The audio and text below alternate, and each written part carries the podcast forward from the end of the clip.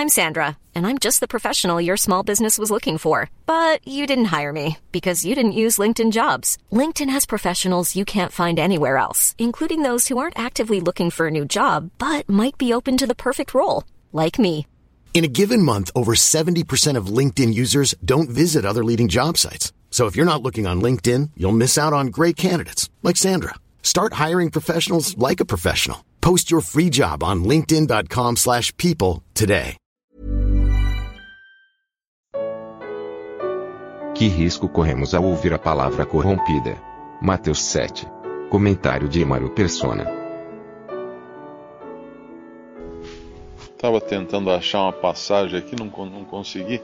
Uma que eh, o senhor fala dos sepulcros, mas não são esses sepulcros caiados. Ele fala alguma coisa que eles pisam sobre eles, que são ah, ficam escondidos na, na relva ou na, debaixo da terra, e as pessoas caminham sobre eles. Tem algum, algum lugar que ele fala alguma coisa sobre isso, não consegui achar a passagem agora. Ah, se algum irmão lembrar dessa, dessa passagem que o senhor fala repreendendo os fariseus, porque me parece que ele, ele mostra dois tipos de, de situações. Né? Uma em que eles edificam seus sepulcros, embelezam seus sepulcros, e para serem vistos, né? para ficarem bonitos, mas outra que seria mais ou menos como que, que camuflassem, porque ah, escondendo aquilo que está de ruim. E é, é basicamente o que o homem faz, né? Na sua religiosidade, a religião, ela tem essas duas vertentes. Uma é enfeitar o exterior para parecer algo que não é. E a outra é esconder o interior para não parecer aquilo que o homem é. A religião sempre, sempre aborda essas duas vertentes. Eu queria achar o versículo agora. Não... Mateus 23, 29, deixa eu. Mateus 23, 29. Não, não é, não é esse. É um que ele fala que é, são pisados pelos homens, alguma coisa assim. Porque é o sepulcro que é escondido, né? aquele que é só enterrado. Não tem nenhuma edificação em cima. Mas basicamente é isso que acontece a religião. A religião do homem. Uh, é interessante que o que ele fala aqui dos costumes dos judeus não eram costumes ruins. Alguém poderia falar assim, ah, mas que mal há em lavar as mãos? Não, não tem mal nenhum lavar as mãos. O problema é que estamos substituindo a palavra de Deus e os mandamentos de Deus por costumes dos homens. E hoje é basicamente isso que nós vemos na religião, na religião humana.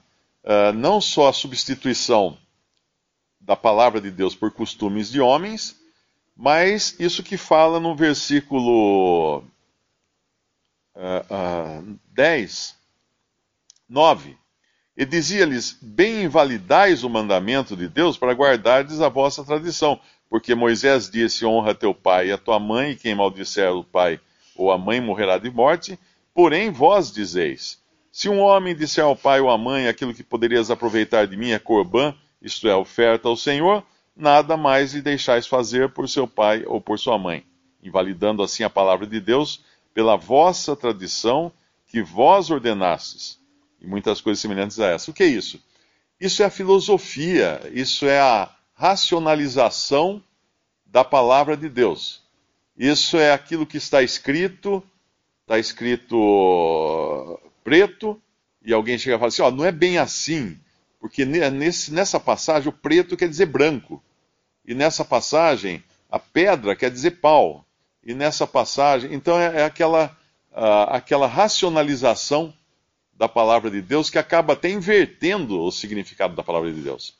É mais ou menos uh, aquilo que a gente vê em tribunais, né, quando um advogado de defesa tenta de todas as maneiras, com, com aqueles argumentos assim trabalhados, uh, salvar a pele do seu, do seu cliente. Teve um caso até interessante que foi lá em Goiás, que o advogado tentou de toda maneira provar que o que matou a vítima não foi o seu cliente, foi a bala. E ele queria assim livrar com esse argumento. E isso acontece na religião do homem. Argumentos e raciocínios e filosofias que acabam tirando completamente o sentido da palavra de Deus na sua, na, na sua, na sua essência.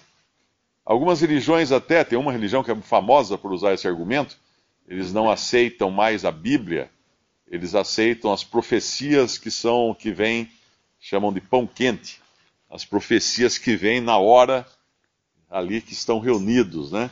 E aí você chega com a, a Bíblia, a palavra de Deus, e fala assim, ah não, mas a letra mata. A letra mata. Usa o versículo que diz que a letra mata. Mas a, a letra mata do versículo, lá, é, é, acho que é, é Coríntios, se me engano, Uh, o, que, o significado ali é a letra, ele está falando da letra da lei, que a letra da lei realmente matava, porque a pessoa que não cumprisse a lei era amaldiçoado. A lei trazia morte para o pecador, não trazia vida, não trazia salvação. Mas o homem, com as suas artimanhas, com os seus argumentos, com os seus raciocínios, acaba mudando o que está escrito na palavra de Deus. E sempre que alguém precisa explicar muito, tome cuidado, porque as coisas são muito simples na palavra de Deus. Aquilo que está escrito é aquilo que está escrito. É aquilo que está escrito. Qualquer coisa que tenta uh, distorcer ou, ou, inverter o sentido daquilo, é preciso cuidado, porque aquilo não é a palavra de Deus. Pode ser tradições dos homens, pode ser argumentações, pode ser raciocínios falazes uh, de homens também, e vai ou enfeitar o exterior do homem ou ocultar o interior do homem, que são as duas maneiras que o homem tenta se, se isentar uh, aos olhos de Deus, achando que porque ele está se escondendo dos homens, ele vai conseguir esconder também o seu pecado de Deus. Lucas 11, 44. Isso. Ai de vós, escribas e fariseus hipócritas, que sois como as sepulturas que não aparecem e os homens que sobre elas andam não o sabem. Olha que interessante. Em um momento ele traz a sepultura, que é caiada, que é coisa mais aparente e evidente do que uma sepultura pintada de cal branco. Né? Fica, ela brilha no sol. Mas no outro momento, a sepultura é oculta, é camuflada, para que a pessoa possa até andar sobre ela e não sabe que está pisando sobre ossos e assim a, a tentativa do homem de usar a religião, ora para esconder o que ele é internamente, ora para expor, aparentar aquilo que ele não é exteriormente. Doutrinas que são mandamentos de homens. E no versículo 16 ele fala: Se alguém tem ouvidos para ouvir, ouça. É interessante porque o terceiro meio de, uh, de comunicação, um é falar, para ensinar, precisa falar, e o outro é ouvir. E o terceiro seria ver. É isso que o Petro estava falando agora. Uh, observar o que é aparente aos olhos. Mas, na realidade, as coisas de Deus não são assim. Não são para a gente observar o que é aparente aos homens. Então, os homens, os homens se impressionam com a aparência, com a pompa, com as, o cerimonial, com as coisas, veem aquilo, falam, uau, mas espera um pouquinho. Uh, a fé vem pelo ouvir, é, é ouvir e, ouvir a palavra, a palavra de Deus. E, e ouvir pela palavra de Deus. A, a, a audição é o meio pelo qual Deus nos fala através da sua palavra. Ah, mas eu leio em casa sem, em voz, sem falar. Não, na verdade ninguém consegue ler sem falar mesmo que a gente não emita nenhum som, nós estamos uh, traduzindo as letrinhas, os códigos, em linguagem audível que está sendo processada no nosso cérebro, porque a gente, a gente está sim lendo ou falando para nós mesmos quando nós, nós uh, lemos algum texto. Ninguém está sempre simplesmente olhando para as letras, está falando as letras para dentro para dentro de si, as palavras para dentro de si. Então, o ouvir é por onde entra a informação para nós, e o falar por onde sai. Então, o ouvir é por onde nós somos contaminados também. Aqui não está falando do pecado em si, no sentido uh, de contato, como fala lá em 1 Coríntios 5, que era no caso de um, uh, um pouco de fermento levado a toda a massa. Mas aqui é do pecado doutrinário, ou da má doutrina, ou dos maus ensinos. E eles entram pelo nosso ouvido. E como que nós disseminamos isso? Pela nossa boca. Então, quem tem ouvidos para ouvir, ouça, ele fala no versículo 16. E o interessante agora é que ele vai não apenas curar essa mulher, mostrando a graça de Deus, como nós vimos lá em Isaías, uh, passando por em Isaías e lá em, em Gênesis, né? José tem os ramos que vão por cima do muro, e depois o Senhor se vai apresentar também a uma mulher, no capítulo 4 de, de, de João, a, a, uma mulher samaritana, uh, mostrando a graça de Deus indo por cima dos muros de Israel, levando a graça até os gentios, mesmo sabendo que a salvação vem dos judeus. Nunca, nunca Deus vai se contradizer nesse sentido. Mesmo a igreja, ah, nós nunca podemos nos esquecer que nós fomos salvos porque um judeu morreu na cruz por nós, Senhor Jesus Cristo. Isso é importante lembrar sempre. Quando muitos cristãos na Segunda Guerra perseguiam judeus e eles se diziam cristãos, eles estavam se esquecendo de que uh, eles tinham sal sido salvos por um homem nascido de uma mulher judia, nascido da, na, na tribo de Judá, um homem que era judeu o Senhor Jesus, Deus e homem, porém a salvação vem dos judeus, como ele fala para a mulher samaritana. Mas agora, depois de mostrar essa graça para a mulher cananeia, para onde ele vai? Ele vai para Decápolis, no versículo 31. E o que é Decápolis? Onde é Decápolis? Decápolis é o lugar onde aquele homem que havia sido liberto de demônios, no capítulo 5 do nosso Evangelho de Marcos, depois que ele foi liberto, no versículo 20, e ele foi e começou a anunciar em Decápolis quão grandes coisas Jesus lhe fizera, e todos se maravilharam. Então, a consequência daquela libertação, uh, através agora desse instrumento usado pelo, por Deus, foi disseminada lá em Decápolis. Decápolis são dez cidades. E aqui nós vamos ver o Senhor ir até o mar da Galileia, pelos confins de Decápolis, e vão lhe trazer um surdo que falava dificilmente.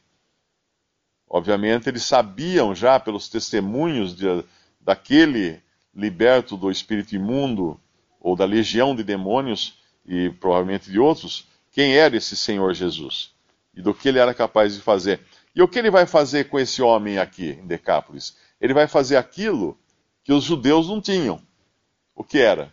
Uma língua solta para falar perfeitamente, que é o, versículo 35, e logo se abriram os seus ouvidos e a prisão da língua se desfez, e falava, não só falava, falava perfeitamente. E é isso que ele vai fazer no homem que é, que é redimido, no homem que é salvo por Cristo. Ele vai abrir os seus ouvidos para que ouça a palavra de Deus. E ele vai uh, corrigir a sua língua para que ele fale daquilo que está cheio o seu coração, que é a palavra de Deus agora que ele recebeu pura através dos seus ouvidos. Então, essa é, essa é a, a atitude agora de um verdadeiro salvo. Ele fala daquilo que ele ouve, mas ele ouve porque Deus abriu seus ouvidos. Ele fala porque Deus corrigiu o seu falar. É isso que ele faz com todo aquele que foi redimido por Cristo. E são consequências agora de uma, de uma nova criação. Visite respondi.com.br. Visite também 3minutos.net.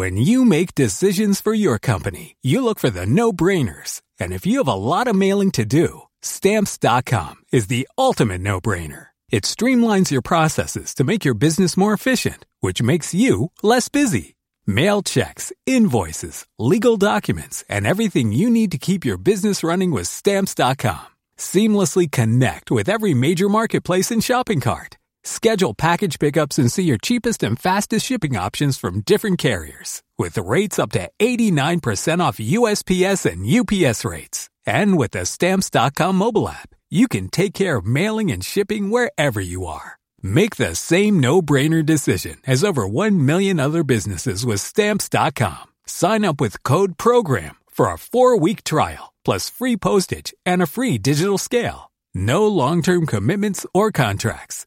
That's stamps.com. Code Program.